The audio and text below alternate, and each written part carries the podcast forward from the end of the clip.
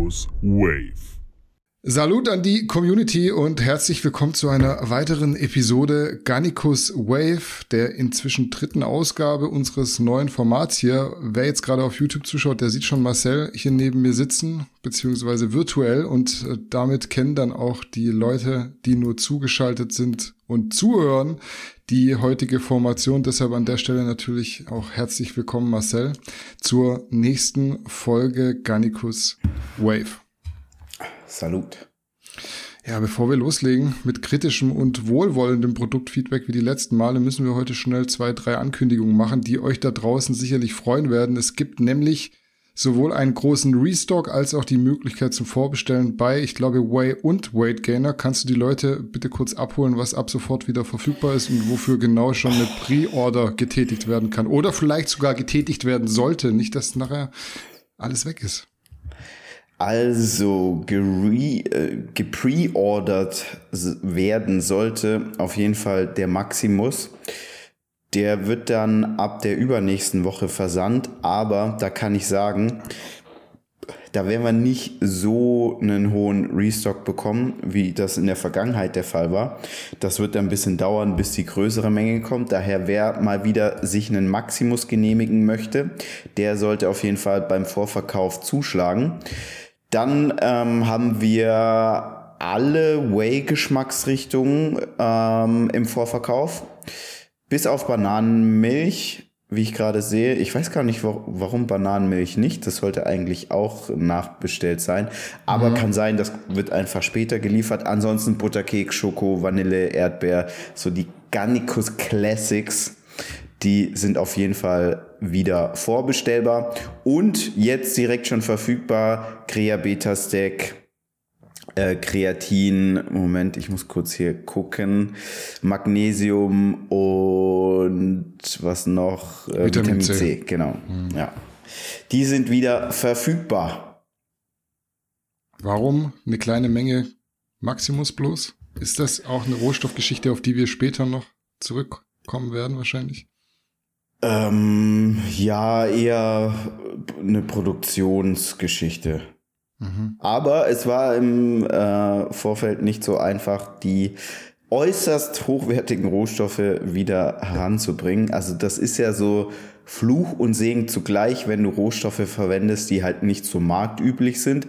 Das ist dann natürlich ein USP, aber, also ein Alleinstellungsmerkmal, aber ähm, auf der anderen Seite ist dann die Beschaffung oftmals auch ein bisschen schwieriger. Mhm. Ja, das ist jetzt auf jeden Fall kein Gerede, und kein Geplänkel. Wer Maximus haben will, der sollte wahrscheinlich echt vorbestellen, weil da ist nicht so viel da und der ist echt nachgefragt. Ich bin ja selber auch großer Fan, mach mir mal so einen Maximus-Kuchen in der Mikrowelle. Und wenn er nicht da ist, muss man sich das irgendwie einzeln zusammenmischen und das funktioniert halt nicht. Du kannst halt irgendwie keine Süßkartoffel pürieren und auch diese Reismehle, kannst die sind dann du, irgendwie nicht so gleich. Nicht. Du machst es nicht, ja, es ist auch, wird ja. dann auch nicht so, so gleich wie äh, einfach das so zusammengemischt, wie man dann schon die Formel für sich rausgefunden hat. Also da würde ich auf jeden Fall zuschlagen. Wie gesagt, kein Geplänkel. Alles, was wir da jetzt yes. auch gerade angesprochen haben, selbstverständlich auch die ganzen anderen Produkte von Garnicus Original gibt's auf garnicus-original.de und Newsletter da auch wie immer eintragen, weil da kriegt ihr dann diese Infos am schnellsten und vor allen anderen. Genau. Gerade bei solchen Restocks, die nicht so groß sind, von Vorteil. Und wir haben ein neues Newsletter-Format. Ein E-Mail-Newsletter ist ja eigentlich, wie der Name schon sagt, Newsletter, nicht nur eine E-Mail, in der es die obligatorischen 20 bis 30 Prozent Rabatt gibt, sondern eigentlich wurde das ja mal ursprünglich ins Leben gerufen, um praktisch seinen Abonnenten einen Mehrwert zu liefern. Und wir haben uns gesagt, komm, wir bieten ja so viel redaktionellen Mehrwert, warum das nicht auch per E-Mail? Und dementsprechend bekommt ihr jetzt einmal in der Woche ein Fitness-Bodybuilding-Update per E-Mail. Ich finde das so sehr, sehr geil, weil ich bin jemand, ich versuche wirklich so wenig wie möglich Social Media ben zu benutzen. Und man muss aber sagen, teilweise ist es dann gar nicht immer so einfach, up to date zu bleiben. Dann nutze ich es wieder, dann erwische ich mich, wie ich da meine Zeit verbrenne, dann ärgere ich mich über mich selber. Und das ist so ein ungünstiger Kreislauf. Und dementsprechend äh, nutze ich persönlich auch relativ gerne E-Mail-Newsletter, weil dann gehe ich einfach in mein E-Mail-Postfach. Da habe ich keine Instagram-Booties oder sonst irgendwas, was mich ablenkt. Oder einfach irgendwelche Ihr wisst besser als ich, was da alles, was einen alles ablenken kann. Und in meinem E-Mail-Postfach ist es natürlich schon sehr, sehr selektiert. Und dementsprechend äh, feiere ich das auf jeden Fall richtig. Ähm, meldet euch einfach an, kostet nichts und dann bekommt ihr jeden Sonntag immer ein News-Update, was praktisch in der Fitnessszene so passiert ist. Mhm. Kostet nicht nur nichts, ihr kriegt sogar ein kostenloses Goodie wechselhaft, also keine Ahnung, äh, wie oft das wechselt. Ich glaube, das wissen wir manchmal selber gar nicht so genau, aber es wechselt auf jeden Fall regelmäßig und äh, dann seid ihr nicht nur mit den aktuellsten News, mit Restocks und Neuheiten versorgt, sondern kriegt auch ja einfach alle Infos rund um die Fitnessszene plus kostenloses Goodie. Und damit würde ich sagen, können wir uns direkt äh, eurem Kundenfeedback widmen. Vielleicht kurz zur Erklärung. Wer jetzt die erste Folge guckt, obwohl schon zwei raus sind, wir werden hier am Anfang immer zwei Feedbacks von euch kommentieren, ein positives, ein negatives, meistens zu Produkten, eventuell in Zukunft auch ein bisschen allgemeiner gefasst. Und ja, wir starten heute wieder positiv und zwar mit einer kleinen Booster-Review. Bist du ready? Yes. Ja, der Aaron vergibt für den Galenicus fünf Sterne und schreibt dazu folgendes. Ich nutze den Galenicus vor sehr schweren Einheiten oder wenn ich sehr müde bin. Dazu konsumiere ich relativ häufig Koffein. Da der Booster wirken soll und man ihn runterbekommt, lasse ich die Wertung des Geschmacks lieber weg. Der Fokus ist sehr angenehm und nicht so aufgekratzt. Dazu gibt es keinen Crash nach der Wirkung. Einen so angenehmen Fokus hatte ich bei noch keinem Booster. Der Pump sind ebenfalls 5 von 5 Sternen. Wenn ich den Booster nehme, merke ich einen deutlichen Unterschied zum üblichen Training beispielsweise nur mit Citrullin. Ich werde ihn weiterkaufen, da er nicht verklumpt und ich mir relativ selten einen leisten kann. Studentenleben eben. Zitat Ende. Willst du da noch einfach äh, vielleicht das Ganze nicht unkommentiert stehen lassen oder was sagst du? Ich meine, ist ja schon super Kritik. Ja, man merkt auf jeden Fall, das ist so ein reflektierter, intelligenter Supplementkäufer, ähm, der auch weiß, was er von so einem Produkt zu erwarten hat und was nicht und dementsprechend ähm, ja, freut mich das. Punkt. Ja. Also, was man vielleicht sagen muss, man muss immer aufpassen, wenn man das hier vorliest. Ich will jetzt hier nicht den Leuten auf die Füße treten, aber es ist immer schwer, Text vorzulesen von jemandem, dem, äh, von jemand anderem, Texte, die man nicht selber geschrieben hat. Ich glaube, dieses dazu konsumiere ich relativ häufig Koffein soll bedeuten, er ist eigentlich relativ koffeintolerant und trotzdem scheppert der Booster immer noch. So habe ich das zumindest interpretiert. Ja, also wenn man viel Ko Koffein konsumiert, dann setzt da natürlich ein gewisser Gewöhnungseffekt ein. Und äh, das ist ja das Problem bei Produkten, die nur Koffein enthalten, dass ihr dann immer mehr, immer mehr, immer mehr konsumieren müsst, um dieselbe Wirkung zu erreichen. Und deswegen haben wir ja so eine Stimulantien-Matrix im äh, Galenicus, die dafür sorgt, dass auch wenn man relativ viel Koffein gewöhnt ist und Koffein ist überall drin, in der Cola, in einem Kaffee etc., ähm, dass das Ding eben auch noch zündet. Genau. Dann lass uns direkt zum negativen Feedback kommen. Hier schreibt der Konstantin, in dem Fall zu einer nicht verifizierten Bewertung mit einem Stern. Ich zitiere. Hey, Vielleicht suchst du das nächste Mal eine verifizierte Bewertung raus muss ich weitergeben, weil das tatsächlich nicht ich rausgesucht habe, aber okay. ich schreibe es auf. Ähm, ja. Aber ich zitiere dennoch, äh, hey ho, ich habe heute meinen Booster bekommen und muss leider sagen, dass ich mega enttäuscht bin. Ich hatte mich auf den Booster sehr gefreut, vor allem nach all den positiven Kommentaren. Entschieden hatte ich mich für den Geschmack Cherry Lime. Leider ist dieser so bitter, dass er nicht trinkbar ist. Ich bin nicht sicher, ob das so beabsichtigt ist oder ob ich einfach nur eine schlechte Mischung erwischt habe, aber den Booster werde ich leider wegschmeißen müssen. Was würdest du okay. dem Konstantin auf seine Kritik antworten? Ich vermute mal, mh, mm, der Konstantin ist wahrscheinlich so ein bisschen jünger und Also immer, wenn ich sowas lese, ich denke mir immer, okay, was ist das für ein Mensch? Ist ja nicht nur irgendwie eine Nummer oder sonst irgendwas, sondern ich versuche mich so in die Leute rein zu versetzen. Ähm, es ist sogar keine Frage, seitdem wir nicht mehr das verkapselte Theakrin verwenden können, ähm, sondern auf einen Extrakt zurückgreifen, ist es so, dass der Geschmack etwas schlechter geworden ist. Aber ist er jetzt so schlecht geworden, dass man das Produkt wegwerfen muss? Ich meine, er hat dafür 40 Euro bezahlt, das ist viel Geld. Würde ich jetzt sagen, nein. Wenn er jetzt natürlich so einen Anspruch hat wie an so eine Pepsi, übrigens eine Lemon Pepsi, was ich mhm. extrem feier. So gut schmeckt der Galenikus nicht, klar. Ja. Ich denke, es geht auch nicht mit so vielen aktiven Inhaltsstoffen, ähm, dass am Ende ein Pre-Workout-Booster so gut schmeckt wie eine Cola oder ein Energy-Drink. Und diese Erwartungshaltung sollte man auch nicht haben. Ähm, was ich sagen kann, ich habe jetzt hin und wieder mit Leuten hin und her geschrieben, die äh, mir persönlich geschrieben haben auf Instagram und dann haben die teilweise halt wirklich sehr wenig Wasser verwendet und dann ist das Ganze sehr, sehr konzentriert. Generell rate ich euch eigentlich bei einem Booster umso mehr Wasser, umso besser, denn ähm, das ist halt gut für einen Pump. Eben. So, also rein wegen dem Pump, ich habe das glaube ich schon ein paar Mal gesagt, wenn ich den Galenicus Pump trinke, verwende ich echt sehr viel Wasser und trinke den eine Stunde vorher, weil wenn ich jetzt so einen Shake wie du ihn hast, voll mache, den stürze ich jetzt nicht kurz runter, weil dann hast du einen Ranzen ja, beim Training. Mm. Ähm, ist jetzt so mein Tipp, also ich würde nicht nur irgendwie 150 Milliliter Wasser verwenden, weil dann wird es sehr, sehr konzentriert. Ähm, ja, ansonsten ist natürlich, also wenn er, schmeiß ihn nicht weg, Konstantin, bevor du ihn wegwirfst. Ähm, probier mal irgendwie rum, vielleicht hast du noch irgendwie, keine Ahnung, äh, Flavorpulver zu Hause stehen, ob, obwohl das wird dann noch, das wird dann noch mehr so eine konzentrierte Blöre. Nimm mehr Wasser. So, und wenn du es sonst gar nicht trinken kannst, dann ist es super ärgerlich. Ja, also ich bin auch kein Fan von diesem Dry Scooping, aber wenn man beispielsweise jetzt eine halbe Liter Flasche Wasser nimmt oder so und sich dann einfach ein, zwei Löffel in den Mund das runterkippt, ist vielleicht dann doch für den einen oder anderen besser. Ich habe das auch schon gemacht, gerade so unterwegs, wenn man keinen Shaker dabei hatte, ist mir auch schon passiert.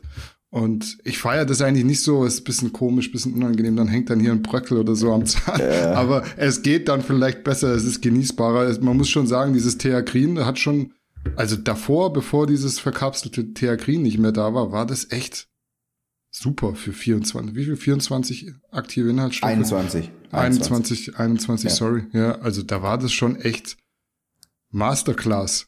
Und dieser eine ja. Rohstoff, man muss aber sich dann auch mal vorstellen, wie schwierig die Produktentwicklung ist. Also da kann man sich dann auch mal die Vorstellung davon machen. Du hast einen Stoff, der sich in der Qualität oder in der Art und Weise ändert. Das ist ein Milligrammbereich.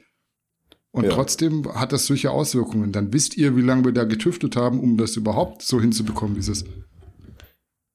Ja, es hat einen Grund, warum die meisten Produkte weniger Inhaltsstoffe haben. Nicht nur mhm. wegen der Marge, sondern auch, es ist mit jedem Inhaltsstoff wird es schwerer, den gut hinzubekommen. Daher es ist ganz, ganz wichtig, dass das die Leute verstehen. Wenn man bei einem Booster von gutem Geschmack spricht, dann immer nur für das, was es ist nicht im Vergleich zu einem Monster. Monster hm. schmeckt auch mir besser. Gar hm. keine Frage. Und könnte ich so machen und der Galenicus würde wie ein weißer Monster schmecken, ich würde dauernd so machen, ja. Aber äh, das ist halt sehr, sehr unwahrscheinlich, dass man das hinbekommt. Ja, also wie gesagt, Tipps, vielleicht einfach mehr Wasser oder mal den Dry Scooper probieren. Und ja, was da wichtig ist beim Dry Scoopen, viel Wasser trinken. Eben, also es mindestens halb Liter. Wichtig, gerade was Pump angeht, ihr müsst gut trinken. So funktionieren ja auch viele Pumpsubstanzen einfach aufgrund der, wie sagt man, Hydroskopie, also sie ziehen binden genau. Wasser in der Zelle und da braucht man dann eben auch diesen Rohstoff verfügbar, dass das so wirken kann, wie es wirkt. Genau, also es reicht jetzt nicht irgendwie ein Schlückchen hinterher und sonst auch irgendwie nur mal ein Kaffee und mal ein Glas Wasser und dann sagen, irgendwie habe ich keinen Pump dann noch ketogen äh, unterwegs. So. Aber dann sagen, der Booster ist scheiße. ja, also das ist dann nicht repräsentativ, genau. Das zu den Tipps. Ja. Und genau, auch soweit zu den Kommentaren zum Produktfeedback. Und demzufolge können wir weitermachen mit euren Fragen. Weil das von der Länge letztes Mal ganz gut geklappt hat, habe ich wie letztes Mal auch wieder drei Stück rausgesucht. Bist du, Ralf Settele, technisch in der Lage umzuschalten wieder? Ich habe jetzt umgeschalten, Trizeps freigeschalten. Wir können loslegen. Dann let's go. Frage Nummer eins. Was ist der Grund für die steigenden Rohstoffpreise? Oder ist es so, dass die Supplementmarken versuchen, sich selbst zu bereichern? Die Preise für Whey und Kreatin sind ja nicht mehr feierlich, wird hier noch angefügt. Ich glaube, den Fragesteller, den beneiden sehr, sehr viele, weil er scheint in seinem Leben nicht mitzubekommen, dass so überall die Preise nach oben gehen. Also er scheint einen, ist das irgendwie ein Kumpel vom, äh, ich will jetzt keine Namen nennen, aber er, er ist wohl in einer Bubble drin, in der es außer vermutlich Bodybuilding, Hardcore Bodybuilding nichts gibt und daher fällt ihm das halt nur am Hand vom Kreatin auf, dass die Preise nach oben gegangen sind. Also die Wirtschaft, die funktioniert ja nicht so, dass es irgendwie ein Segment gibt und dann ein anderes und die haben so gar nichts miteinander zu tun, sondern es, das eine bedingt das andere. Ich gebe mal ein Beispiel.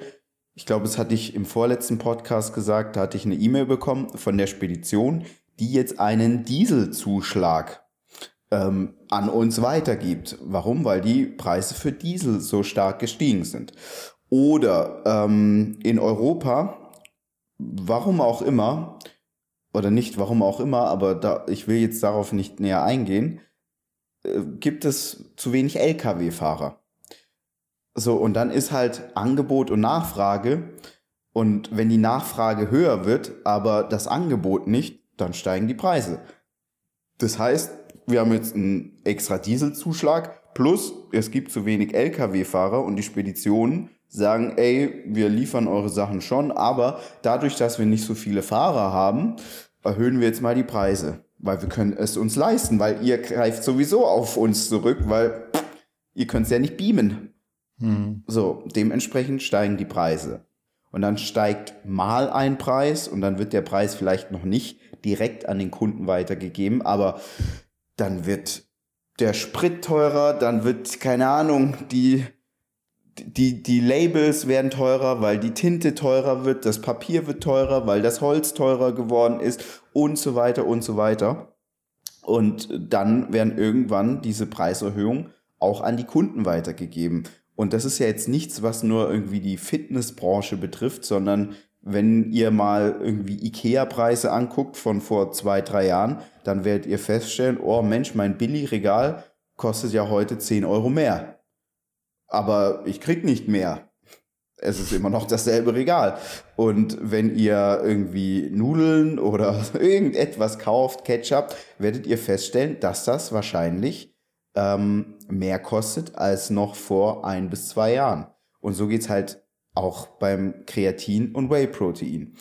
Ähm, was man aber auch dazu sagen muss, ich würde auch hier wieder vermuten, der Fragesteller ist etwas jünger, denn die Preise fürs Protein, die sind so gesehen eigentlich gar nicht utopisch hoch, sondern sie sind eher, wie sie mal vor einigen Jahren gewesen sind. Ja, stimmt. Denn wenn wir mal zurückblicken, also wir sind jetzt ja etwas, also sind wir etwas älter? Als der, als der Fragesteller wahrscheinlich auf jeden Fall. Kann wir haben sein, andere Zeiten durch. Auf der anderen Seite an die schönen Dinge gewöhnt man sich auch immer schnell, ist bei mir mhm. auch so. Und dann vergesse ich oft, wie es mal war.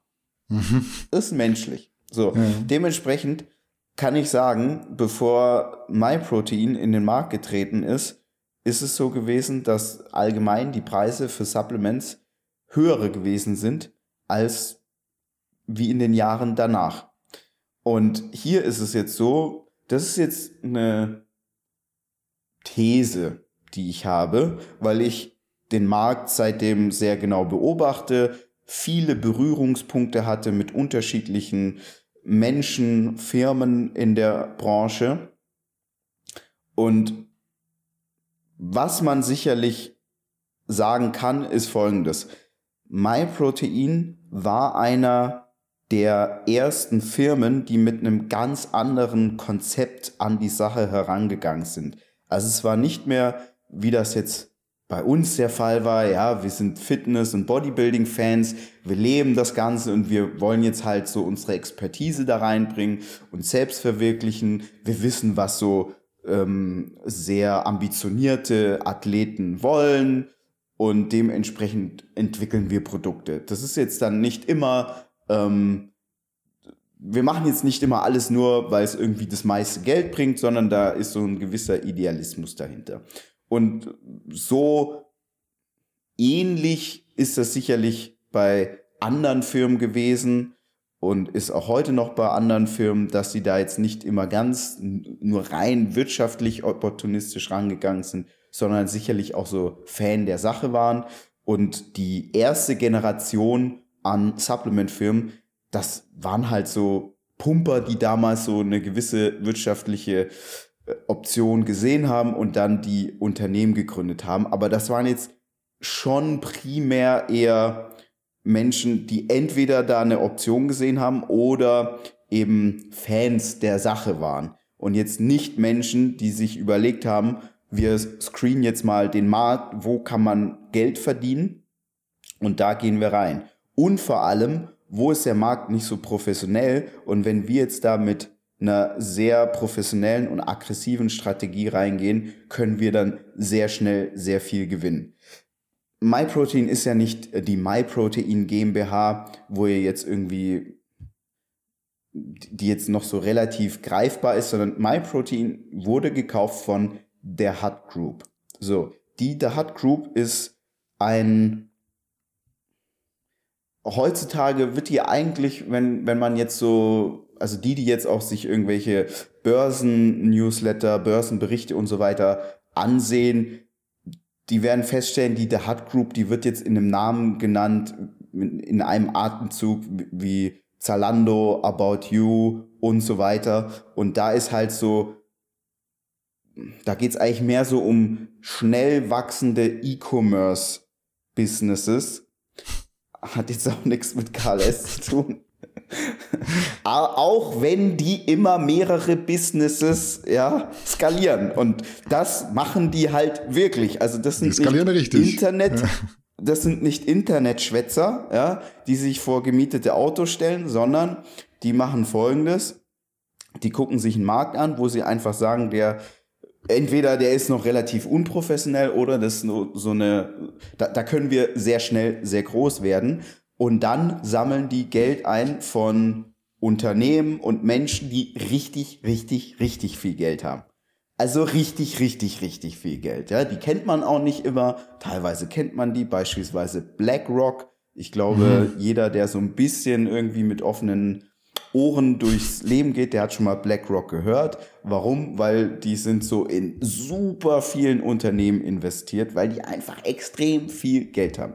Und auch wer zum Beispiel ETFs kauft, ähm, die ganzen, ich glaube, die iShare ETFs, die sind alle von BlackRock. Das ist mhm. deren Marke praktisch. So, die haben sehr, sehr viel Geld und jetzt gehen da eben schlaue Menschen hin und sagen so, hey, ihr habt ganz, ganz viel Geld, wir haben eine ganz, ganz tolle Idee, wollt ihr uns dafür nicht Geld geben?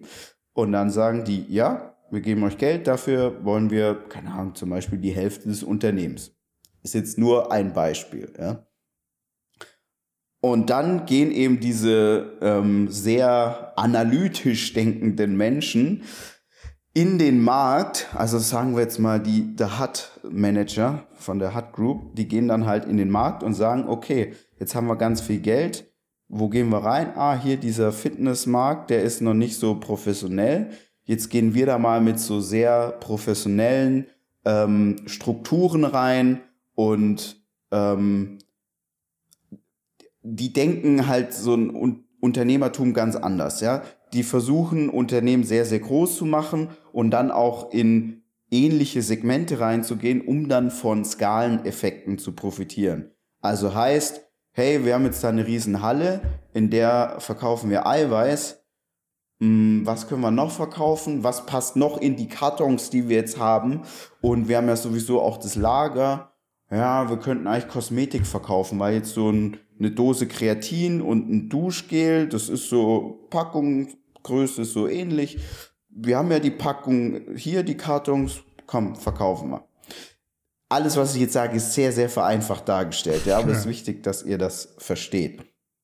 So, und dementsprechend ist einfach die The Hut Group in den Fitnessmarkt gegangen. Und wer jetzt so ein bisschen älter ist und vor paar Jahren Essen bestellt hat, dem wird zum Beispiel aufgefallen sein, dass wenn er da irgendwie Pizza bestellen eingegeben hat, dann kam da pizza.de, Deliveroo, ähm, Lieferando, was gab's noch? Lieferheld, Delivery Butler. Hero, Lief, genau, all, gab, gab's so ganz viele Player. Und irgendwann wenn ihr das jetzt eingebt, dann werdet ihr merken, irgendwie sind das gar nicht mehr so viele. Pizza.de gibt's nicht mehr, Lieferheld gibt's nicht mehr, ganz viele gibt es nicht mehr. Die wurden fast alle von der Delivery Hero ähm, AG ist das mittlerweile aufgekauft. Und dort ist das ähnlich, dort war praktisch ein ähnliches Prinzip. Das heißt, da sind wieder kluge Leute hin, haben sich ganz viel Geld gesammelt und dann sind sie eben sehr aggressiv in den Markt rein, haben ganz, ganz viel Werbung gemacht, ja. Also viel von dem Geld geht dann praktisch immer direkt zu Google und Facebook. Und dann ist die Strategie, dass man praktisch viel, viel mehr Geld als die anderen ausgibt und viel, viel mehr Geld mehr Geld ausgibt, als die anderen ausgeben können und sich dadurch gewisse äh, Marktanteile kauft. So. Und das wird dann so lange gemacht, bis die anderen entweder aufgeben oder bis man so groß ist, dass man halt den Markt ruled. Ähm, oder man kauft dann diese Konkurrenten auf. Und das, diese Effekte, die kann man immer wieder in verschiedenen Industrien beobachten. Zum Beispiel in dieser Lieferindustrie ist das so gewesen. Wie gesagt, heute in Deutschland ist äh, Lieferando ganz klare Nummer eins. So, die haben jetzt eigentlich so eine Monopolstellung sich aufgebaut und es ist einfach nur, äh, jetzt natürlich so sehr einfach, salopp ja. gesagt, ja, aber es ist einfach nur der mit dem meisten Cash gewinnt. Und mit diesem Ansatz ist, my, ist, my, ist die The Hut Group, ja, damals eben auch rangegangen in diesen Fitnessbereich die hatten einfach mehr Geld als alle anderen. Dementsprechend haben sie mehr Geld online ausgegeben. Ähm, die konnten mehr Geld bei Google lassen. Also die, die Bestellungen, die mussten nicht beim ersten, beim ersten Kauf profitabel sein. Die mussten da nicht Geld verdienen, sondern die haben halt direkt mit einer Customer Lifetime Value gerechnet. Also was ist der Kunde innerhalb von zum Beispiel fünf Jahren wert? So wird jetzt, mh, hm, keine Ahnung, Simon Teichmann nicht vorgehen. Ist jetzt nur ein Beispiel mit Simon Teichmann. Ja. Die haben jetzt nicht so volle Taschen, dass sie sagen, wenn der Kunde bei uns das sechste Mal bestellt, dann sind wir erst profitabel. Aber mhm. bei diesen Firmen, die halt von Investoren so viel Geld eingesammelt haben, die gehen mit dieser Einstellung daran. Oder das ist das Konzept am Ende des Tages. Ne? Amazon ähnliche Taktik gefahren. Also mittlerweile gibt's eigentlich dieses, diese diese Taktik, die kann man immer wieder sehen bei ganz, ganz, in ganz vielen verschiedenen Segmenten. Und so ist eben das bei MyProtein auch gewesen. Die sind dann 2014, ähm, 2015 immer aggressiver in den deutschen Markt. Und was haben die gesagt? Die haben sich gesagt, wir kaufen uns da Marktanteile. Und die ersten, die dann immer Juhu schreien, sind äh, Google und Facebook, weil dann kriegen die ganz viel Geld, weil Dort sammelst du natürlich sehr, sehr viele Kunden ein. Ja, jeder, der eingibt auf Google Eiweiß kaufen, kommt als erstes MyProtein. Es kommt immer MyProtein. Ja, dann geht er danach auf Bild.de, auf Spiegel.de, ähm, spielt irgendwelche Browser-Games, permanent MyProtein-Werbung. Und das, da geht dann halt das ganze Geld hin. So. Und dann ist eben noch ein Fakt, dass die Firmen sagen, wir haben so dicke Taschen, wir gehen jetzt einfach mal mit dem Preis richtig nach unten und kaufen uns dadurch die Kunden. So. Und durch dieses Vorgehen, gerade die Jüngeren, die praktisch eine Zeit vor den Discounter-Herstellern, also es ist nicht nur MyProtein, die so vorgehen, muss man dazu sagen. Gibt auch noch andere Firmen, die so vorgehen. Aber die, die praktisch diese Zeit davor nicht mehr kennen, die sagen jetzt, was ist denn da auf einmal los? Da kostet das Whey-Protein, ähm, also bei MyProtein zur härtesten Zeit, sieben Euro irgendwas. Ja, krass. Der fertige krass. Beutel. Ich kann euch eins sagen.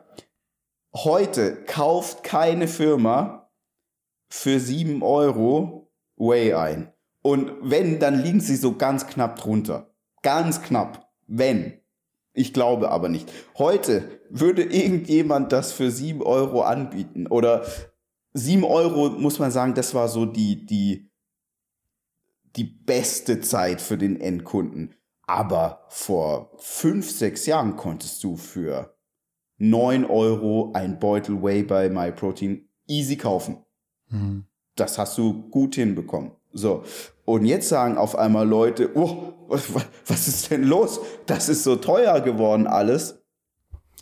Ähm, aber es normalisiert sich jetzt eher wieder. Und wenn man jetzt dieses ganze Gedankenspiel so zu Ende bringt, dann muss man eigentlich sagen, dass höchstwahrscheinlich diese Investoren, wie zum Beispiel BlackRock, ja, euch das günstige Way finanziert haben.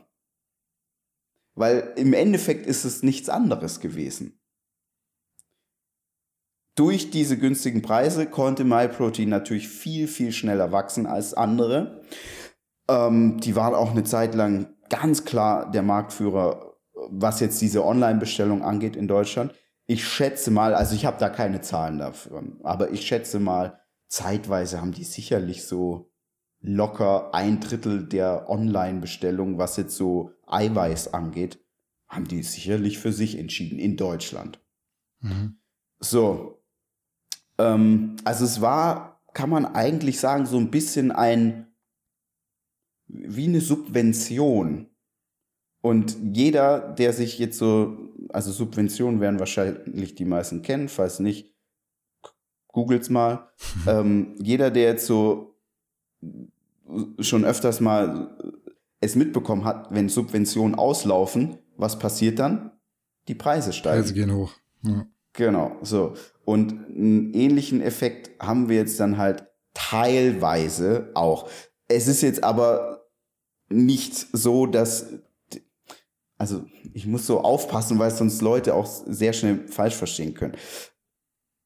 Fakt ist, also das weiß ich, die The Hut Group, die versucht mittlerweile mehr in diesem Kosmetiksegment Fuß zu fassen und das groß zu machen, weil dort sind halt die Margen noch besser. Also wenn ihr, ich habe mal hier für meine Freundin habe ich so Schminkzeug gekauft, wo sie wollte, dass ich ihr da was mitbringe, dann hat das so ein Stift irgendwie 40 Euro gekostet.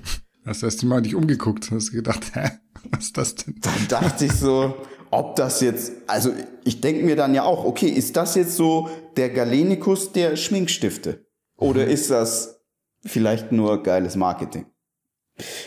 Ja, Kosmetik hat auf jeden Fall so eine sehr gute Marge und vielen wird wahrscheinlich auch aufgefallen, dass jetzt so MyProtein vom deutschen Markt schon ein bisschen nicht verschwindet, aber die haben viele Marktanteile verloren.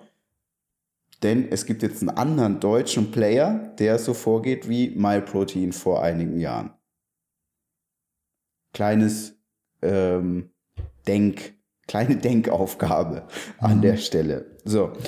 Ähm, also das jetzt mal so ein kurzer Exkurs, warum unter anderem die Preise mal so weit nach unten gegangen sind. Ja, es war jetzt nicht unbedingt, ähm, dass da irgendjemand gesagt hat, Mensch, wir wollen den ganzen Athleten etwas Gutes tun, sondern es kam eben ein Player auf den Markt, der hatte mehr Geld als alle anderen und wenn du halt tiefere Taschen hast, dann kannst du andere Taktiken fahren als die Leute, die ab oder die Unternehmen, die ab der ersten Bestellung profitabel sein müssen. Mhm. So, Jetzt ist es aber auch so gewesen, dass es ja nicht spurlos an den anderen Marktteilnehmern vorbeigegangen ist, sondern die haben dann natürlich auch versucht, mit ihren Preisen nach unten zu gehen. Warum? Weil ihre Produkte jetzt halt vom, von der Vergleichbarkeit zu MyProtein haben die sich halt kaum unterschieden. Und dann haben natürlich viele Kunden gesagt, ja, warum soll ich irgendwo mehr bezahlen, wenn ich doch ein ein ähnliches Produkt, ein, ein, kann man sagen, äqui, äquivalentes Produkt? Äquivalent, ja. Ja, wenn ich das auch äh, für weniger bekomme. So. Und dann haben natürlich viele Hersteller nachgezogen. Und was ich aber sagen kann, ich hatte jetzt nie den Eindruck, dass so viele Firmen verstanden haben, wie MyProtein beziehungsweise die The Hut Group funktioniert und wie hm, sie funktionieren sollten. Also ich kann halt, wir können auch nicht wie die The Hut Group vorgehen. Hm. Ja, wir können jetzt nicht sagen, so Freunde, wir verschenken jetzt erstmal ganz viel und in fünf Jahren ist okay, wenn wir dann profitabel sind mit deiner Bestellung. So, wir spielen nicht dasselbe Spiel. Hm. Ähm, nichtsdestotrotz haben dann viele Firmen die Preise gesenkt. Man muss aber auch sagen, die hatten nicht so tiefe Taschen. Die waren dann halt teilweise, sagen wir, eher trickreicher unterwegs. Mhm. Und dann war halt im Protein vielleicht auch mal ein bisschen mehr Glycerin, äh, Glycin drin. Und keine Ahnung, die Vitamin D3-Kapseln, die sowieso keiner kontrolliert. Wer weiß. Wer, wer weiß, was da drin war. So. Ja. Und jetzt ist es natürlich so, muss man ganz klar sagen, äh, dadurch, dass alle Preise einfach wahnsinnig gestiegen sind in jedem Segment, ähm, muss auch ein MyProtein die Preise erhöhen. Und jetzt machen sie es eben so, ähm, dass sie die Preise noch stärker erhöhen, als sie müssten, weil sie haben ja nonstop Rabatt.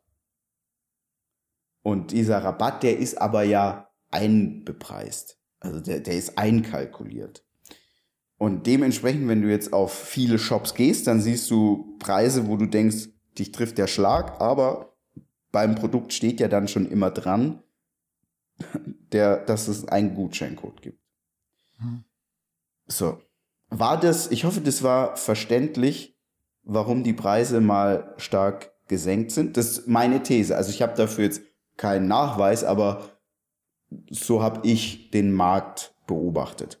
Ja, es klingt ja auf jeden Fall sehr, sehr plausibel. Was ich jetzt sagen würde, ist, dass MyProtein durch diese Niedrigpreispolitik schon so ein bisschen den Value von den einzelnen Produkten genommen hat, weil damals, 2013, bist du auch in den lokalen Supplement Store, hast du für 69,90 eine Dose, zwei Kilo Dose Optimum Nutrition Whey gekauft und hast es bezahlt. Dir war das das wert, weil du gesagt hast, das unterstützt meine Ernährung heutzutage oder bis vor einem Jahr war es so, da hast du halt für 10 Euro bei MyProtein ein Kilo Whey gekauft und hast irgendwie deine halbe Ernährung schon damit gesetzt, weil der äh, ersetzt, weil der Wert gar nicht mehr da war zu einem Fleisch oder zu einem, keine Ahnung, Käseprodukt oder whatever, was halt auch Protein liefert. Das war so billig, ja. dass es irgendwie gar nicht mehr den Gegenwert hatte, den es eigentlich haben sollte. Und jetzt gehen wir wieder, gerade kostet bei uns Kilo Whey, ich muss jetzt lügen, 23,90 pro Kilo. Ähm, bist du wieder ja. bei einem vernünftigen Preis, das auch dieses Produkt wertschätzt irgendwo. Also diese Niedrigpreispolitik war schon ein bisschen ja, zerstörerisch irgendwo für den Markt. Ja klar, weil die, die, der Setting Point, gerade bei der jüngeren Generation, die es ja nicht anders kennen, wenn du 2016 das erste Mal dein Protein bestellt hast und das bei MyProtein, dann ist das dein Setting Point. Du kennst ja. es jetzt nicht anders. Jetzt kannst du das, was ich jetzt äh, versucht habe zu erklären, dir anhören und kannst sagen, ja gut, verstehe ich schon, aber so in dir drin ist halt so, ja, aber ich habe bisher immer nur so wenig bezahlt und äh, ich will eigentlich nicht mehr bezahlen. Ne? Ja. Äh, dementsprechend ganz klar, die haben natürlich ähm, die Kunden versaut. Äh, sie haben aber nicht nur die Kunden für alle versaut, sondern natürlich auch für sich selber. Ja. Aber ähm, es ist wichtig, dass ihr mit offenen Augen durchs Leben geht und euch auch so ein bisschen fragt, okay, warum setzen sich welche Preise wie zusammen? Wie arbeitet denn wer? Das ist super wichtig zu verstehen. Hm. Dafür war der Exkurs auf jeden Fall super hilfreich, glaube ich. Ähm, wir können weitermachen mit der nächsten Frage. Da geht es auch um Supplements. Das deine beziehungsweise unsere Meinung gefragt. Und zwar hier schreibt jemand, eure Meinung zu Evo Sports Fuel von Prozep. Er hat ja eine sehr ähnliche Herangehensweise mit Studien wie ihr. Also ich lese das hier nur so vor, ist kein Statement mhm. von mir. Achso, ja, ich würde mal dein, dein Statement erstmal genießen. Also du willst jetzt wieder, dass ich irgendwas Böses sag wahrscheinlich. Ich habe mir ja schon so, ein bisschen nee. was bisschen hier angeguckt, weil ich habe, während du gerade geredet hast, sehe ich ja die nächste Frage und habe hier im Hintergrund schon die Evo Sports Fuel Homepage aufgemacht und blicke gerade auf das Produktsortiment. Also wenn man sich das anguckt, ich kann jetzt nicht sagen, was Prozep im Vorfeld da getönt hat, was er versprochen hat, ob es wirklich irgendwie der Anspruch war, da einen neuen Standard zu setzen, weil wenn das gesagt worden wäre oder gesagt sein, gesagt worden sein sollte, dann ist es meiner Meinung nach nicht geglückt. Es ist so ein sehr, sehr einfaches Sortiment. Allein schon der Name erinnert mich so ein bisschen an ProFuel damals. Prose war ja auch mal Pro-Fuel-Athlet, Evo Sports Fuel, geht so in die ähnliche mhm. Richtung. Wenn ich mir das Design angucke von der Dose, ist so eine Mischung aus Pro-Fuel 2.0 und More Nutrition, sieht so sehr ähnlich aus. Diese Logo-Geschichte, ich weiß gar nicht, ob wir das hier schon mal angesprochen hatten, das Logo gab's wohl so schon mal in einer anderen Form. Wir, wir hatten es neulich kurz in den News, hatte ich das mal angesprochen. Wir hatten das so drei, vier Leute geschickt auf Instagram, dass der Brosep sich da anscheinend woanders bedient haben soll. Dementsprechend, das hat so für mich immer ein Geschmäckle. Aber wenn ich mir auch das ganze Sortiment angucke, es ist halt jetzt nichts bahnbrechendes. Es ist halt, ja. Kurz zu dem Logo. Also ich nehme mal an, ich, ich habe jetzt keine Ahnung, wie der arbeitet, ja. Aber ich nehme an, der wird da wahrscheinlich irgendwie einen Grafiker oder so beauftragt haben. Und der hat ihm das Logo serviert. Und dann wird er gesagt haben, ja, sieht cool aus, nehme ich. So, der wird jetzt Wessen nicht. Verantwortung ist es aber jetzt am Ende? Ja, also es ist seine Verantwortung. Ich will nur sagen, wie entsteht sowas, weil ich nehme jetzt den Brosep schon als so einen äh, eher gewissenhaften Menschen wahr. Ich glaube jetzt nicht, dass der da so einfach ähm, äh, ja splint jetzt irgendwie ein Logo kopiert. Wobei ich auch sagen muss, wenn ich jetzt so in der Historie zurückdenke, äh, diese wie hießen das? Krypto Hast du nicht den Kryptosep oder Krypto Ja, genau. ähm, das war dann genau auch so denken. eine Story, wo ich jetzt gedacht hätte, ah, okay, äh, hätte ich jetzt so bei ihm auch nicht gedacht. Ja, wie du sagst, seine Verantwortung ist ja bei uns genau dasselbe. Ja? Wenn irgendwie jemand bei uns was macht, dann kommen die Leute auch erbost zu mir und sagen, Marcel, du hast, ja. Mhm. Und ich muss erstmal, was ist denn los? Ja, also insgesamt, glaube ich, sieht man an der Marke von Brosep recht gut.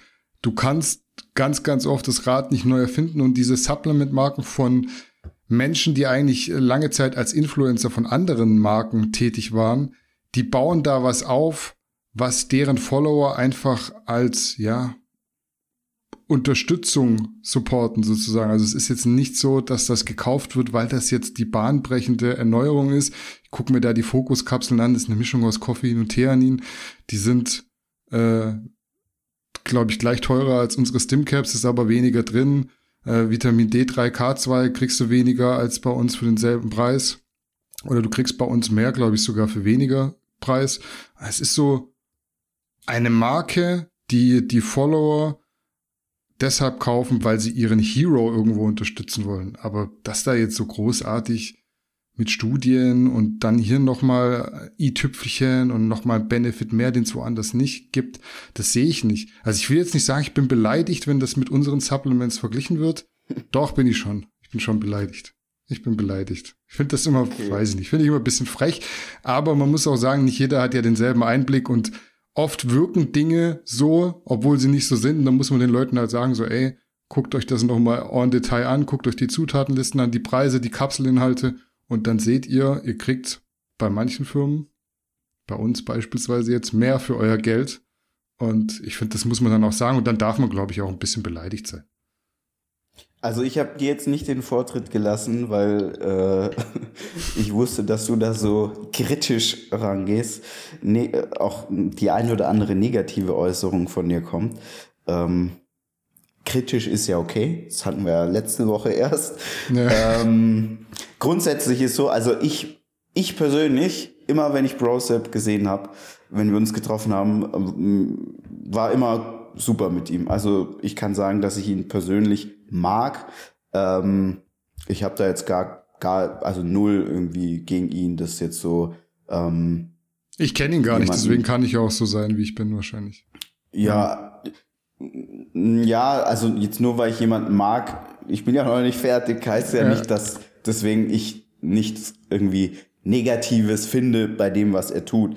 Aber grundsätzlich ist so, kann ich schon mal sagen, wird, das wird ja ihm auch zugetragen, wenn wir jetzt über ihn sprechen. Tragt ihm auch zu, dass ich gesagt habe, ich mag den Brosip. Ja? ja. Ähm, wir haben ja auch echt eine, eine, eine lange Historie, könnte man sagen, weil der Brosep, der war bei uns das erste Mal im Interview 2014 müsste das, glaube ich, gewesen Schriftlich, sein. Oder, oder 15, ja. genau, als er die GNBF gewonnen hat. Hm, und stimmt. dann haben wir ihn connected ähm, und dann hat er da bei dem schriftlichen Interview mitgemacht. Äh, und seitdem haben sich unsere Wege praktisch immer wieder gekreuzt. Ähm, ich würde jetzt mal sagen, Brosep ist auf jeden Fall jemand, der so das, was er tut, immer versucht, mit validen Fakten, mit Evidenz zu untermauern und nicht einfach nur irgendwie etwas daherschwätzt. Ähm, und ähnlich, das stimmt schon, arbeiten wir auch. Ich glaube, was uns aber dann unterscheidet, ist, für ihn ist so Bodybuilding oftmals so sehr straight wie so eine Matheformel und bei uns fließt dann halt dann doch noch mehr so die Erfahrung und durch diese ganze Produkttesterei ein ähm, und auch ja diese vielen Berührungspunkte, die wir jetzt dann über Jahre hinweg mit vielen Unternehmen hatten, die dann ja auch dafür sorgen, dass du einfach deine Produkte so machst, wie du sie machst. Und Browser war halt bisher eher ein Anwender und ein Influencer, der jetzt so sein eigenes Ding macht. Ich würde das auch eher so ein bisschen in so eine Merchandise-Ecke einordnen, aber Fakt ist, das, was du dort bekommst, das ist jetzt so, also was bekomme ich denn bei, keine Ahnung, Bodylab 24 oder Prozis oder so? Kriege ich jetzt auch nicht nichts wahnsinnig ausgebufftes, ja. Ähm, mit dem Unterschied, dass ein Brosep ja den Leuten, also seinen Followern und auch allgemein der Szene, liefert er seit 2014 Mehrwert.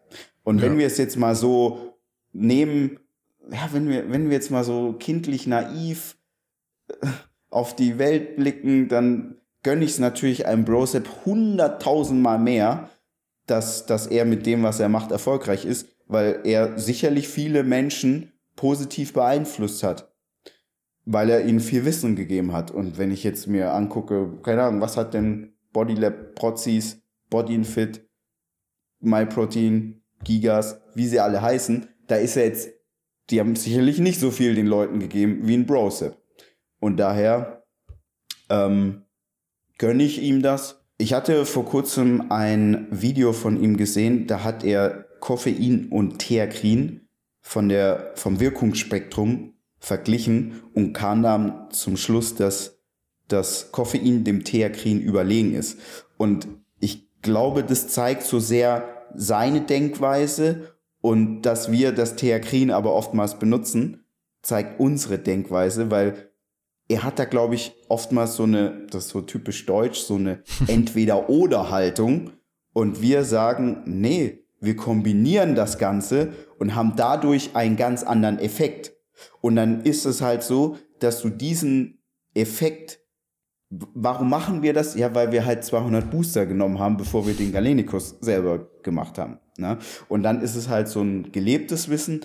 Ähm, und das glaube ich, das ist halt so das, was uns signifikant unterscheidet. Aber es unterscheidet uns halt auch signifikant von allen anderen Firmen. Ähm, ich bin aber felsenfest davon überzeugt, also Brosep weiß hundertmal mehr, was er macht und warum er das macht, als alle Filme, die ich jetzt in den letzten fünf Minuten genannt hatte. Also da wirst du wahrscheinlich keinen sitzen haben, der dir erklären kann, warum das Theanin Sinn macht. Hm. Ja, stimmt definitiv. Also man muss ja auch sagen, es ist ja jetzt nicht negativ, das als Merchandise Supplement-Marke zu betiteln, weil du hast wenigstens ein Gesicht, das du unterstützen kannst. Das hast du bei Gigas nicht, bei MyProtein nicht, das hast du bei ESN auch nicht wirklich. Also du hast da eine Person, wo du sagen kannst, deren Leistungen der letzten Jahre, die supporte ich jetzt damit, dass ich dort kaufe. Genau. Das ist ja, das ist ja ein Vorteil. Also das ist jetzt, muss man jetzt nicht negativ sehen, nur weil ich das so gesagt habe, dass es halt einfach so eine typische, ich sag mal, Influencer-Marke ist. Also es ist wahrscheinlich noch ein bisschen mehr als eine typische Influencer-Marke. Ja. Ich habe jetzt nichts gegen Brosep. Ähm, ich kenne ihn gar nicht, hätte ihn gerne mal im Podcast gehabt. Der ist dieser Anfrage immer sehr galant ausgewichen, beziehungsweise hat sie dann nicht beantwortet in den DMs. Ähm, also die Einladung steht weiterhin. Ich denke, mit ihm kann man sich sowieso super auf einem hohen Niveau unterhalten. Aber ja, das zu, trotzdem, wenn man sich die Produkte anguckt, es ist sehr rudimentär. Ja. Ja, ja es Ihr ist nichts, was halt einen fragen, überrascht. Als Beispiel, ja, bei wem ist es euch lieber, dass er seinen McLaren volltankt? Ist es beim Brosep der Fall oder ist es bei Matthew Molding, das ist der CEO von der Hut Group, äh, Milliardär. er ist übrigens auch der mit dem silbernen McLaren. Da mussten sich jetzt in den letzten Jahren, seitdem ich das gesagt habe, echt viele äh, das unterstellen lassen. Nein, also wir können das auf, auflösen, das Rätsel, ja.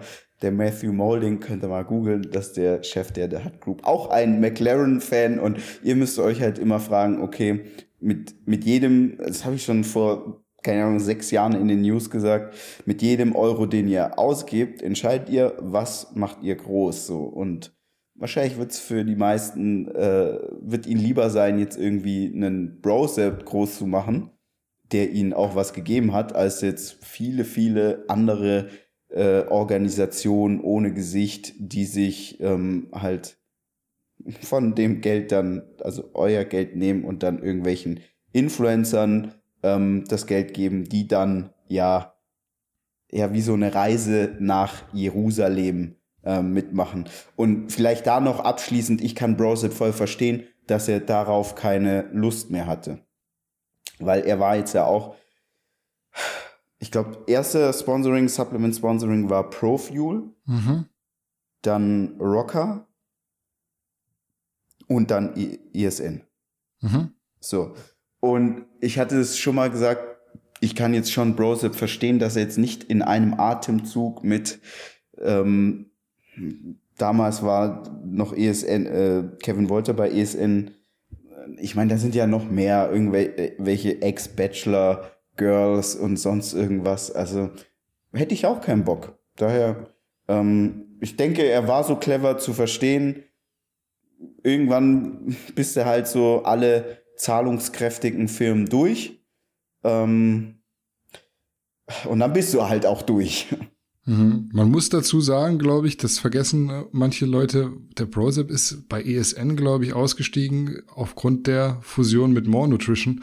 Und die haben das auch so kommuniziert, meines Wissens nach. Ich will jetzt hier nichts Falsches erzählen, aber wollte das nur noch mal den Leuten in die Köpfe rufen. Und ich finde den Move jetzt wirklich sympathisch, weil was wäre noch gekommen? Neo-Subs. Was wäre noch da gewesen? Mehr MyProtein. Ja, MyProtein schon, Prozis. wobei die ja auch nicht mehr so viel machen. Stimmt, Prozis. Ja, Prozis. Ja, ja aber die können viel zahlen. Ja. Mehr als Neosubs. Willst du jetzt diesen Move noch machen zum nächsten zahlungskräftigen Sponsor oder sagst du, ich mache was eigenes? Und da ist mir diese eigene Lösung dann doch deutlich sympathischer, als zu sagen, ich cash jetzt beim nächsten Supplement-Sponsor mein ja, monatliches Salär ab. Ähm, und verhur mich da weiter. Also das ist ja nichts anderes. Wenn du dann von Sponsor zu Sponsor gehst, ist ja nichts weiter als Prostitution. Und da ist dieses Modell eigene Marke aufbauen, wenn auch rudimentär, mit dem ein oder anderen Einfluss von ja, vergangenen Sponsoren deutlich sympathischer für mich zumindest. Punkt. Punkt. Ja. Nächste Frage, letzte Frage. Macht die mögliche Legalisierung von Cannabis den Verkauf von CBD-Produkten obsolet? Also, wenn man CBD-Produkte nimmt, dann nimmt man die ja nicht als Kiff-Ersatzprodukte, zumindest ich nicht, ähm, sondern weil sie eben der Regeneration dienen und ein Cannabis-Produkt, in dem das volle Spektrum der Cannabispflanze enthalten ist. Ähm, das enthält halt auch THC und THC ist ja das, was den Rausch verursacht. CBD, was wir verkaufen, hat überhaupt keine berauschende Wirkung. Und dementsprechend, ähm, also ich wüsste jetzt nicht, warum. Macht keinen Sinn. Also für mich macht die Frage auch keinen Sinn, wie du richtig sagst. Wer kifft, der will ja die berauschende Wirkung des THCs haben und nicht primär das, ja, den Benefit vom CBD und andersrum ist genauso. Wer CBD-Produkte konsumiert, der möchte eben nicht berauscht sein und der möchte wahrscheinlich auch weiterhin am Straßenverkehr teilnehmen, irgendwelchen Drogen, Screenings im Beruf gibt's ja mittlerweile auch äh, standhalten. Deswegen verstehe ich die Frage auch nicht so ganz. Das eine hat mit dem anderen nichts zu tun. Also CBD hat Vorteile, THC vielleicht für den einen oder anderen auch. Mein, meins ist es nicht, muss ich sagen, aber darf ja dann jeder selber entscheiden, wenn es legalisiert wird. Ähm, dementsprechend, ich denke, das hat man schon relativ einfach auf den Punkt gepackt. Was sagst du allgemein zur Cannabis-Legalisierung? Sagst du, okay, ist mir egal, toucht mich nicht, soll jeder machen, was er will, oder bist du vielleicht auch dagegen? Ich bin nicht dagegen. Ich habe ja jetzt lange in Berlin gewohnt und da ist es so, dass du, ich glaube, 15 oder sogar 20 Gramm Gras haben darfst und dir passiert nichts. Das ist schon also viel. schon echt eine ordentliche Menge. Das ja. ist praktisch das Äquivalent zu zwei, drei Ampullen Testo. Ja. Die darfst du haben. Ja. ähm, also ich habe jetzt nicht nicht gekifft, weil es illegal war, weil in Berlin kannst du rausgehen, kiffen und dir passiert nichts. Da riecht's auch ähm, überall nach Weed und kein Polizist genau, geht vorbei. Also, da bist du in Stuttgart du, schon eingecasht. Ja, da bist du hops genommen, aber in Berlin kannst du easy, also ja. so gar kein Thema. Im Park mhm. gehen, kiffen oder auf irgendeiner Bank oder so. Oder wie viele Leute einfach kurz auf den Balkon gehen, wo so Balkon über Balkon folgt, ja, und jeder weiß, der kifft jetzt da. Aber das ist jetzt, also da passiert dir nichts in Berlin. Ähm, aber ich kann halt mit Kiffen nichts anfangen. Also mich ja. toucht das überhaupt nicht. Ähm, ich habe das früher gemacht, aber ähm, fand es jetzt auch nie so geil. Ähm, meiner Meinung nach aber kann es legalisiert werden aus dem einfachen Grund, diese sinnlose Strafverfolgung, die da in Deutschland stattfindet, die kostet halt unfassbar viel Geld und dieses Geld bezahlen die Steuerzahler. So. Und es macht jetzt halt keinen Sinn, dann irgendwelche mit 20-jährige Menschen irgendwie hops zu nehmen, den drei Gramm Gras wegzunehmen und dann irgendwie das Verfahren wegen Geringfügigkeit einzustellen.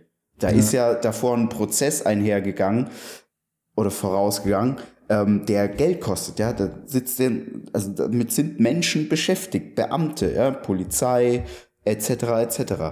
Ähm, und das ist so ein richtiges Bürokratiemonster auch. Und ich finde, äh, das braucht's jetzt nicht. Nee. Und wenn Alkohol verkauft wird, dann finde ich, kann das auch verkauft werden. Ähm, viele sagen ja dann, das wäre so eine Einstiegsdroge. Das sehe ich nicht so. Ich sehe die Einstiegsdroge, also den ersten Rausch haben 99 Prozent der Menschen mit Alkohol. Und der Grund, warum Gras vielleicht zu mehr führen kann, ist, von dem, von dem ich Gras kaufe, kann ich halt auch Ecstasy und weiß ich nicht, was alles gibt, kaufen. Und ich glaube, das ist so eher das Problem. Und dementsprechend, ähm, mich stören Kiffer nicht. Also ich will keinen Kiffer als engen Freund haben, weil ich mag ähm, die Angewohnheiten von Kiffern nicht. Die sind super oftmals verpeilt, unzuverlässig, zu spät, etc. etc. Ja, lethargisch so auch so ein bisschen. Ja. Genau, lethargisch. Das mag ich nicht an Menschen, aber am Ende des Tages ähm, ich mag viele Eigenschaften nicht an Menschen und das ist so, ja, vollkommen okay. Die mögen ja auch Eigenschaften, die ich habe, mag ja auch nicht jeder. Ähm, aber grundsätzlich kann ich sagen, ich bin in Berlin lange und viel mit der U- und S-Bahn gefahren. Ein Kiffer hat mich nie gestört, ein Besoffener schon. Weil ich habe noch nie einen aggressiven Kiffer ähm, erlebt, der dann irgendwie in die U-Bahn gekotzt hat oder irgendwie Leute bepöbelt hat.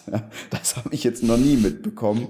Und äh, bei Alkohol passiert das aber schon regelmäßig. Daher, ähm, ja, ich bin da so sehr liberal eingestellt. Ich muss aber auch sagen, am Ende des Tages juckt mich das nicht. Ja, also ich habe dann auch irgendwie so Cannabis-Aktien, weil ich weiß, überall, wo es wo es legalisiert wird, äh, das ist halt so ein Geschäft, das dann wächst, ja, und daran glaube ich auf jeden Fall. Und man muss ja auch sagen, ähm, dass medizinisches Hanf ja super vielen Menschen auch helfen kann. Und wenn dann diese Stigmatisierung wegfällt, dann ist das für diese Menschen sicherlich auch von Vorteil. Ja, also ich denke auch für den Staat, ja, der Staat würde mehr Geld daran verdienen, wenn mit einem vernünftigen System Cannabis und THC legal wäre, als die sinnlose Bekämpfung, die ja wiederum dafür sorgt, dass weiterhin Kriminelle damit Geld verdienen. Weil so ist es ja aktuell. Wenn Menschen Gras kaufen wollen in Deutschland, kaufen sie es von einer kriminellen Quelle. Und das ist ja dann auch das Problem, dass da gibt's keine Standardisierung, keine Kontrollen. Das Zeug ist dann gestreckt, teilweise mit harmlosen Dingen, teilweise aber auch mit giftigen Dingen, teilweise mit anderen Drogen, damit das Ganze noch stärker wirkt und so weiter. Daher, ja.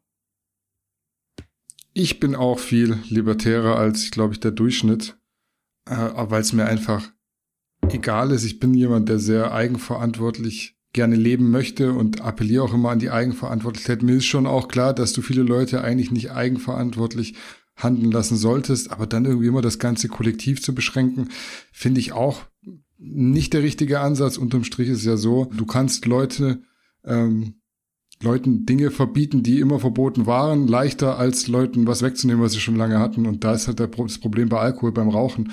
Also Alkohol macht viel mehr Probleme. Ich bin neulich durch die Stadt gelaufen. Wir haben jetzt solche Körbe, wo man Glasflaschen rausstellt als Müll. Und du wirst es nicht glauben, wie viel Alkohol da drin war. Mhm. Von Haus zu Haus. Also jeder Haushalt hat da so viel Alkohol drin, dass man sich schon die Frage stellen muss, ist nicht das Alkohol, äh, der Alkohol das größere Problem als Kiffen? Also wie du sagst, Kiffen, ich habe noch nie ein Problem mit dem Kiffer gehabt. Die sind alle gechillt, die lassen einen in Ruhe, und fertig. Al Alkoholtrinker, die brandalieren überall. Geht zu einem Fußballspiel, wo die Leute gesoffen haben, da wird sich geprügelt, da wird krakeelt, da wird, ja, keine Ahnung, auf, aufgemuckt, äh, aufmüpfig, äh, reagiert auf alles Mögliche. Also, ja, am Ende, ich bin für mehr Liberalität, aber ja, dass das nicht jeder braucht und möchte, hat man ja die letzten zwei Jahre gesehen. Also sieht man ja immer noch letzte Frage gewesen. Jetzt sind wir relativ genau bei einer Stunde. Ich hätte aber trotzdem gern noch so die ein oder andere Anekdote gehört zum Kampf letzte Woche, weil du warst ja im, in Dubai und hast Eddie gegen Haftor angeguckt. Mhm und kannst bestimmt Dinge berichten, die wir jetzt nicht gesehen haben. Wir konnten ja größtenteils in der Community bloß deinen Stream verfolgen, yeah. weil der echte Stream nicht funktioniert hat. Ich hatte schon Bauchweh, als ich gehört habe, kostenloser Livestream. Da war mir schon klar, das wird wahrscheinlich wieder ein Flop. So war es dann am Ende auch. Ich habe den Garnikus Instagram-Stream geguckt und war wenigstens deswegen mit Infos versorgt. Hast du noch irgendwas zu erzählen, was so drumherum passiert ist? Du hast ja Tickets gehabt für, die waren, glaube ich, nicht mal teuer, 12 Dollar oder so. Ja, genau, 12 Euro irgendwas haben die umgerechnet gekostet. Mm, es gab wenige richtig, oder nee, ich muss anders sagen. Also ich hatte eigentlich einen sehr, sehr guten Platz, wie man ja in dem Stream auch gesehen hat. Ja. Ähm, ich wäre aber gerne näher am Ring gesessen, aber die Tickets, die waren schon ausverkauft. Ähm, und dann dachte ich so, oh shit, ey, jetzt kriege ich bestimmt einen richtig schlechten Platz, weil ich habe erst am Freitagabend mir die Tickets gekauft. Ja, aber stimmt. die Arena, also es ist so eine Tennis-Arena, die war jetzt schon so zur, zu vielleicht 50, 60 Prozent ausverkauft. Die guten Plätze, die waren alle komplett ausverkauft. Die haben dann auch mehr gekostet. Die hätten dann so ähm, 60 Euro, 70, 60 bis irgendwie 100, 100 50 vielleicht, äh, maximal. Ähm, aber die normalen Plätze, das waren ungefähr 12, 12, 13 Euro. Ähm, was ich ja schon irgendwie verrückt finde, dieses Streaming-Thema. Kann also, ich mich jedes Mal drüber aufregen es und es hört nicht auf. Verrückt. Es ist absolut verrückt. Da es heutzutage ja wirklich kein Problem ist, einen guten Stream hinzubekommen. Das Problem ist halt, dass die meisten, ich weiß auch nicht, ob's, ob ihn da, kann man da von Intelligenz oder Know-how sprechen? Ich verstehe es nicht. Also, es ist ja so gewesen, dass es jetzt kein Stream war, wo die Athleten Pay-per-View-Einnahmen bekommen könnten. Es war ein kostenloser Stream. Und ehrlich gesagt, wenn es um einen kostenlosen Stream geht, dann würde ich halt immer auf Player setzen, die Marktführer sind und nicht die keiner kennt. Also für Streaming, wer ist da Marktführer? YouTube, Facebook, Instagram, Twitch. Twitch ist Amazon. Ja. So, große.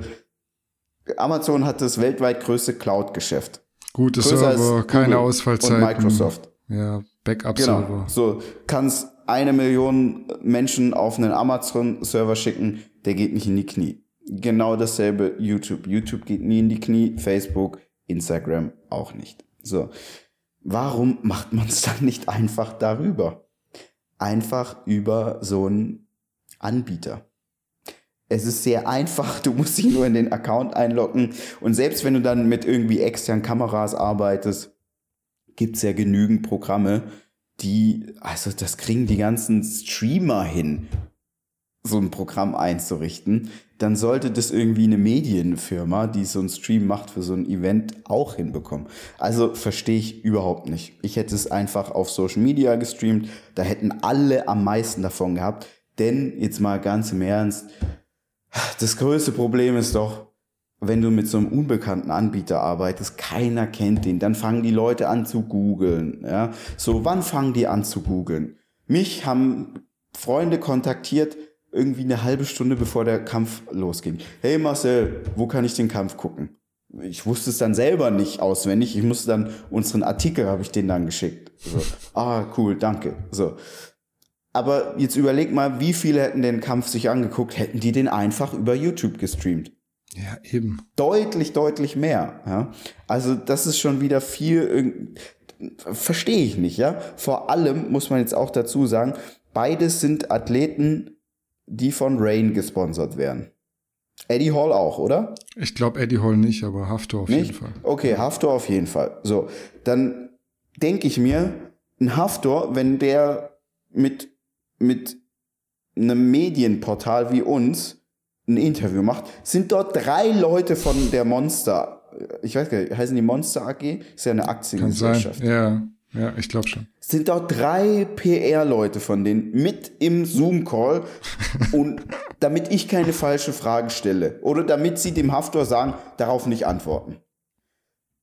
Dann frage ich mich, können diese drei Typen oder war auch eine Frau dabei, äh, können die nicht sagen, ey, nee, wir nehmen jetzt nicht eine Nullnummernfirma, sondern wir machen das mit den weltweit größten Anbietern. Also den Stream. Verstehe ich nicht. Ähm, aber okay. Der Kampf an sich oder die, die, die Stimmung an sich, die war eigentlich äh, ganz gut was daran lag, dass sehr viele Engländer da waren. Mhm, okay. Sehr, sehr viele. In Dubai sind allgemein super viele Engländer und die waren alle für den Eddie Hall. Und dementsprechend hatte Eddie Hall da eigentlich von der Stimmung her einen Vorteil, denn die ganzen Engländer oder Menschen aus Großbritannien, auch Iren und so weiter, Schotten, alle waren für den Eddie in dieser Arena.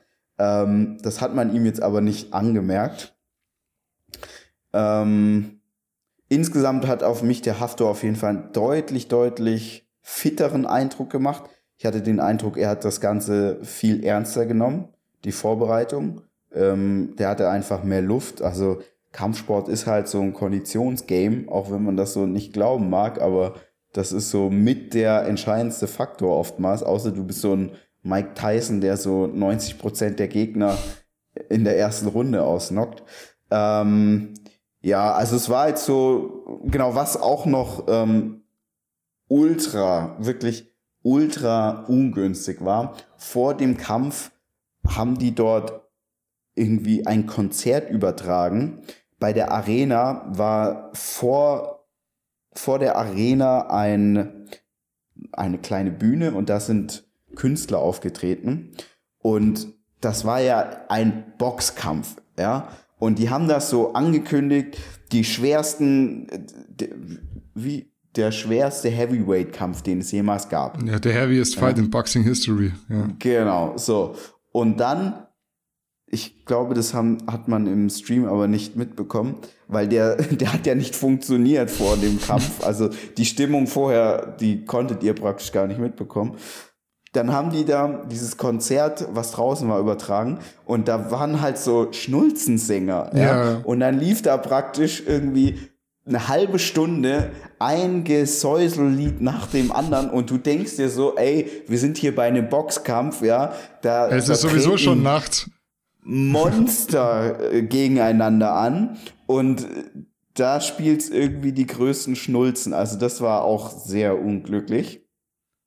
Äh, dann die Zeit in Dubai, die war auch etwas strange, weil der Kampf, der hätte offiziell, glaube ich, um 12.30 Uhr oder 1 Uhr nachts anfangen sollen. 0.30 Uhr. Lag eben daran, ja. dass, dass sie für die, für Nordamerika und für Europa gute Zeiten haben wollten für das Event.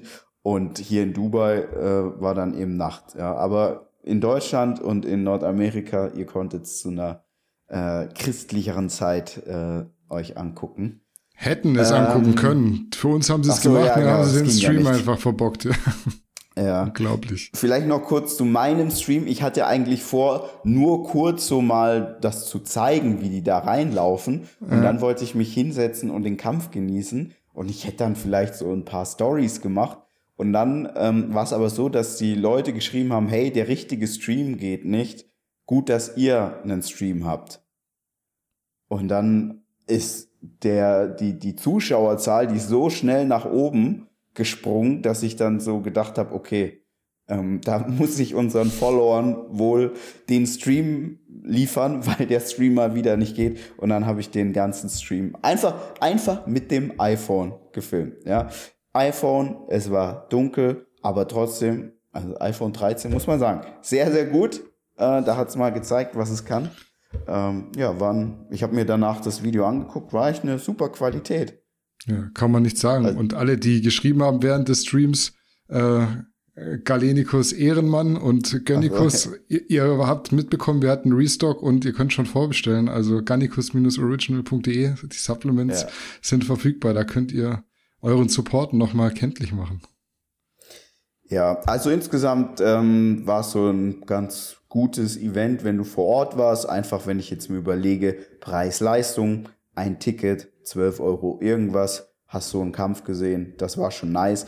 Insgesamt muss ich aber sagen, Pro Promotechnik, promotechnisch war es jetzt nicht gut, weil, wie gesagt, vielleicht zur, zu maximal 60 Prozent war die Halle ausverkauft. Und ähm, insgesamt medial hätte ich das anders gestaltet. Ich hätte bei äh, dem Stream eher auf ähm, ja, Player gesetzt, die sich da erwiesen haben, wie zum Beispiel YouTube, denn das macht halt die Sache dann immer auch nochmal deutlich größer. Perfekt, nochmal eingeschoben, ein Feedback zum Eddie versus Torfight. Und dann wären wir tatsächlich auch mit der Agenda durch für heute. Hast du noch Ergänzungen für die Folge? Ansonsten kannst du ja auch nächste Woche wieder nachlegen. Wir halten es kurz. Ich bin raus. Ja, alles klar dann wären wir mit der mittlerweile dritten Episode Garnicus Way durch. Nicht vergessen, wir freuen uns über Bewertungen, Spotify und iTunes. Ihr könnt aber auch rüberkommen auf den YouTube-Kanal und einen Kommentar hinterlassen. Gerne auch mit einer weiteren Frage für nächstes Mal. Und in diesem Sinne, kurz und schmerzlos sind wir raus für heute. Macht's gut, bleibt gesund und bis zum nächsten Mal. Ciao, ciao. Salut.